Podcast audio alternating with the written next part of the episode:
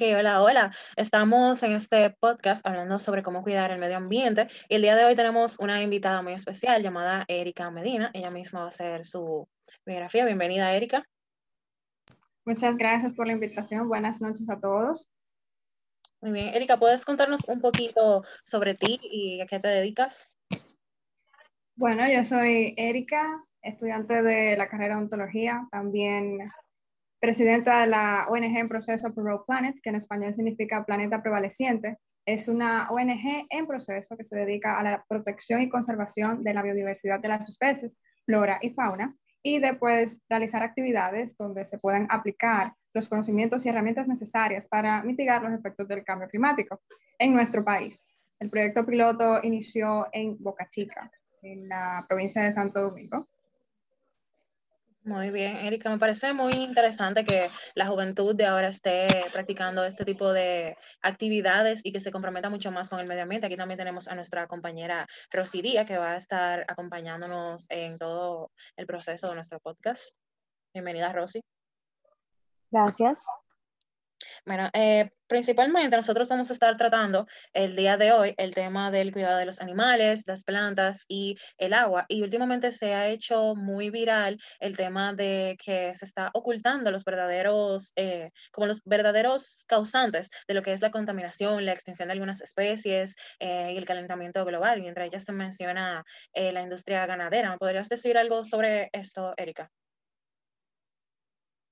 Sí, claro que sí. Lo, el problema de la deforestación va muy de la mano con lo que es la ganadería. Por ejemplo, podemos poner en Brasil, en el área del Amazonas, una de las grandes, uno de los grandes bosques del mundo ha sido enormemente afectado por la ganadería, debido a que el ser humano se ha vuelto ambicioso y pues la carne que se exporta se va a países como Colombia, sobre todo número uno Estados Unidos.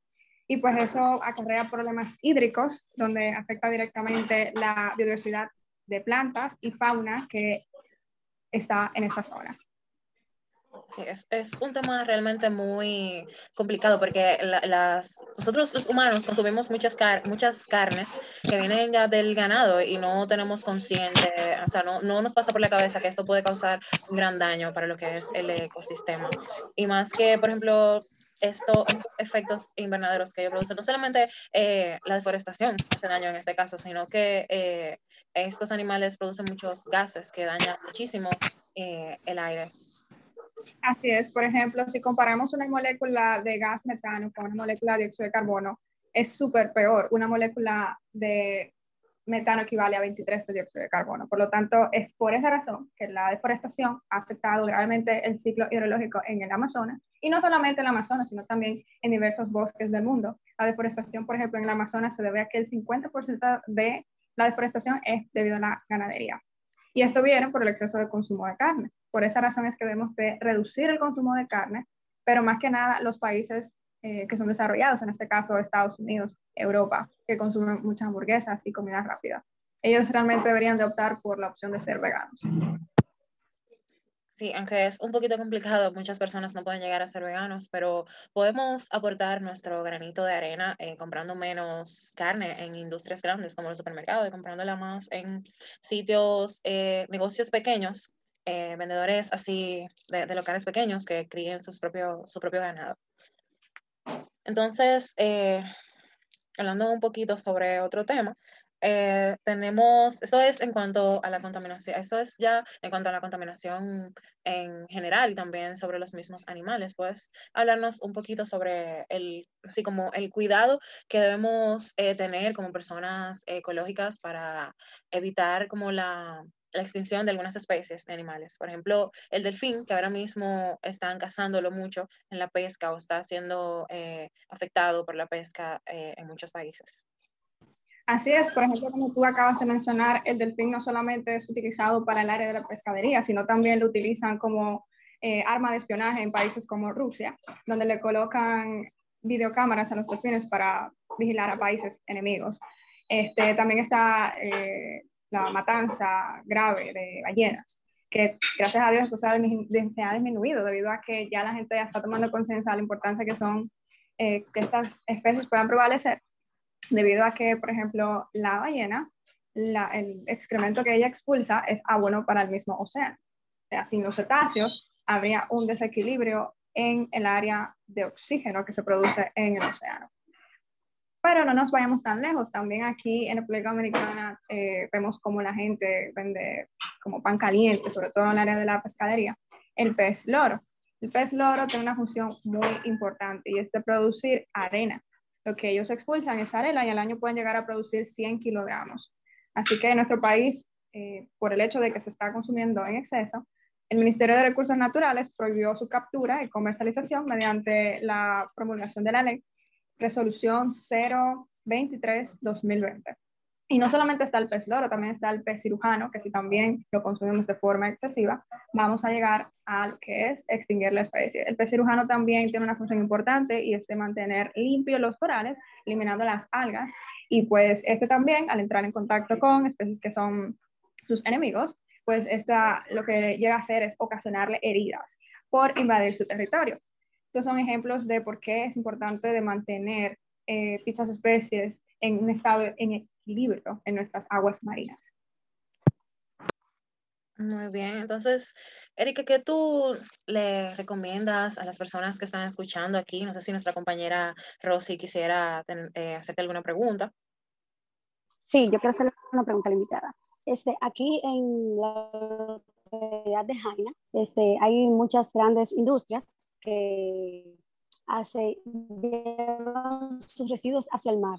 ¿qué, qué consecuencias tiene Claro que sí. Eso es un problema grave que estamos viendo aquí en todas las playas que no son de la parte privada de nuestro país, porque las playas privadas sí se mantienen limpias, las que son de parte de los hoteles, pero las públicas no, debido a la falta de educación grave que hay aquí en el país sobre arrojar la basura en el zapacón y llevarse la basura cuando va a la playa en su propio equipaje. Esa cultura se está adoptando poco a poco, pero como tú mencionas, en el área de Jaina, las industrias que están cerca no son conscientes del daño que le hacen al ecosistema marino, lo cual es fuerte. ¿Qué sucede con el plástico? Por ejemplo, vamos a poner el plástico PET, que ya lo encontramos en todos lados. Lo podemos ver en productos de Coca-Cola, Cola Real, aquí en República Dominicana, Rock y demás. Y pues la gente aquí lo consume muchísimo. Entonces, esas empresas que producen grandes cantidades de plástico no realmente aquí en el país no se han aplicado la ley como debe de ser. O sea, el gobierno no se está tomando medidas reales. Entonces, ¿qué sucede con el plástico cuando se desintegra en el océano por los rayos solares, la salinidad y demás? Pues se va descomponiendo de tal forma que llega a ser macroplástico, luego microplástico y luego nanoplástico. ¿Qué sucede con el nanoplástico? Los peces lo pueden consumir, al igual que los corales. Todas las especies que están en el agua pueden absorberle. Y luego nosotros terminamos comiendo de esas especies y al final ese, ese nanoplástico llega a nuestros intestinos. Muchas personas pueden llegar a tener problemas en el estómago y también en sus intestinos y no sabe por qué. Y eso también puede afectar gravemente el turismo y puede también afectar todos nuestros corales, debido a que en nuestro país tenemos grandes corales, pero están siendo amenazados por la contaminación, porque el gobierno no está siendo, está siendo muy flexible, en mi parecer, y deben de haber medidas más drásticas para aquellas empresas que contaminan, colocándole multas fuertes para que puedan ser conscientes del daño que le hacen al ecosistema marino, porque los corales duran miles de millones de años para estar en el estado en que están. Y en menos de 10 años hacemos todo esto.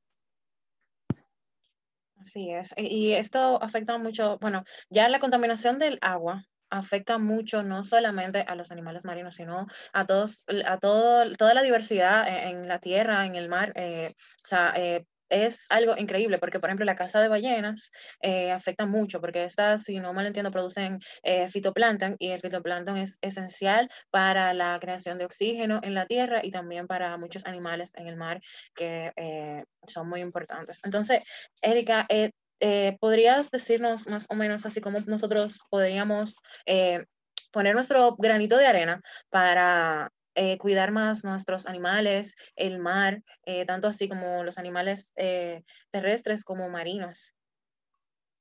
Claro que sí. Pues vamos a empezar con lo que es la reforestación. ¿Por qué es importante sembrar árboles? Bueno, básicamente ellos se encargan de ser la máquina que produce oxígeno y no solamente de ellos obtenemos oxígeno, sino también es hogar para especies terrestres y nos produce sombra, nos da frutos, nos proporciona medicinas, lo cual es sumamente importante. Sin los árboles también se rompería el ciclo del agua. Por ejemplo, ustedes saben que el, el ciclo del agua viene primero, vamos a poner, cuando se producen los huracanes. El agua del mar se evapora, eso es cuando se convierte de líquido a gaseoso, luego se condensa, o sea que se vuelve de gas, de líquido o sólido, y luego se precipita. Y luego eso se filtra a las aguas subterráneas. Entonces los árboles son esenciales en esa parte. Sin los árboles se rompe también el ciclo del agua. Entonces aquí también en el país hemos, hemos tenido problemas con ciertos lugares donde eh, se produce el cultivo, vamos a poner la Sierra de Bauruco, ha sido también enorme, enormemente afectada por la, eh, los cultivos, o sea, los campesinos son muy inconscientes en esa parte y deforestan, entonces afectan el ciclo hidrológico. ¿Qué podemos hacer ante todos estos problemas? Básicamente es eh, sembrar muchos árboles, también de concientizar a más personas de lo importante que es no generar basura, porque el mejor residuo es aquel que no se crea. Aquí en República Dominicana es el problema número uno, que hay un manejo inadecuado de residuos. O sea, esto es uno de los mayores problemas aquí en el país y también afectan directamente a la salud de nuestros ciudadanos. Entonces, debemos de ser conscientes con todo lo que consumimos diario, o sea, vivir en comunión con el medio ambiente, porque gracias a la naturaleza respiramos y comemos. Entonces, un ejemplo, si tú compras una Coca-Cola, ya tú sabes que tú debes de reciclar ese recipiente y no arrojarlo a la basura. Como dije anteriormente, el mejor residuo es aquel que no se crea. También está en que cuando tú vayas a un sitio, lleves tu propio termo, tus propios trastes. Si ves basura también en el área del ecosistema marino, en la playa, es de tomar cinco minutos y limpiarla. También es importante ahorrar energía, porque cuando ahorramos energía se produce una disminución de consumo de carbono en aquellas eh, plantas de energía eléctrica que necesitan carbón para producir energía, y por ende hay un sobrecalentamiento, un sobrecalentamiento en el planeta por la cantidad de emisiones de gases que se dirigen hacia la atmósfera. Entonces, todos los países del mundo están siendo eh, afectados por el mismo cambio climático y pues pequeñas cosas que hacemos diario pueden afectar de forma positiva o negativa. Así que no solamente está ahorrar eh, energía, sino también ahorrar agua, porque el agua es un recurso ilimitado y necesitamos que pues eh, más gente sepa de esta información, porque no queremos que nuestro país sea uno de los países que eh, tenga guerras por el agua, así como ya hay países actualmente como Siria, Israel, que se pelean por el agua. Y no queremos ver esos patrones aquí, lo cual desde acá debemos de contribuir en esa parte. Entonces, no solamente eh, estaremos ayudando con esas simples cosas al a, o sea, a nuestro país, sino también al mundo, porque o sea, el hielo también es importante en el Ártico. El deshielo hoy en día es debido a la gran cantidad de gases de efecto invernadero que se produce todos los días de forma acelerada. Y esos trozos de hielo que deben de esparcirse de forma natural, pues lo están haciendo en el tiempo que no deben, lo cual está provocando aumento en el nivel del mar, por eso debemos de reducir nuestras emisiones. Todos en conjunto podemos aportar nuestro granito de arena y esto puede eh, ayudar grandemente al planeta. También eh, utilizar la bicicleta cada vez que uno salga, tratar de caminar más para no utilizar vehículos que producen dióxido de carbono. Ya gracias a la tecnología existen vehículos que son eléctricos, los cuales eh, ayudan mucho más al medio ambiente en los que se producen dióxido de carbono. Esa es una alternativa también que debe tomarse en consideración a futuro, claro que sí. Y pues también debemos de expandir ese conocimiento medioambiental utilizando bolsitos eco-friendly, enseñándole a la gente, mira, qué fácil es, tener uno de estos, lo puedes conseguir aquí, por ejemplo, en La Sirena, en el Olé, en el Bravo, ya hay más tiendas que pues eh, tienen la venta de estos y de esa forma no utilizamos plástico. Y de hacer también compost en casa, porque estamos viendo que aquí en nuestro país estamos siendo gravemente afectados por eh, el mal manejo de residuos sólidos y todos desde casa podemos hacer composta, lo cual es bueno también para las plantas. Me parece muy bien, Erika. Todo esto ha estado muchos puntos muy importantes, incluso el del uso de la bicicleta. Hay muchas personas aquí que hasta para ir a una esquina usan un vehículo por no caminar un pedacito o no utilizar una bicicleta. También eso de utilizar más el transporte público puede ayudarnos muchísimo a reducir los gases que producen los vehículos. Entonces, eso eh, ha sido todo por el día de hoy. Muchas gracias, Erika, por, tu, eh, por, eh, por, asistir hoy aquí y poder comentarnos un poquito sobre estos temas que son muy importantes. El día de hoy están causando muchos estragos en nuestra sociedad, en nuestro planeta. Y como bien dices, en su organización no tenemos planeta B, así que tenemos que cuidar el que tenemos ahora. Así es. Exactamente. pues nos vemos para una próxima sección. Hasta luego. Muchas gracias. Pasen buenas noches. Bye, gracias.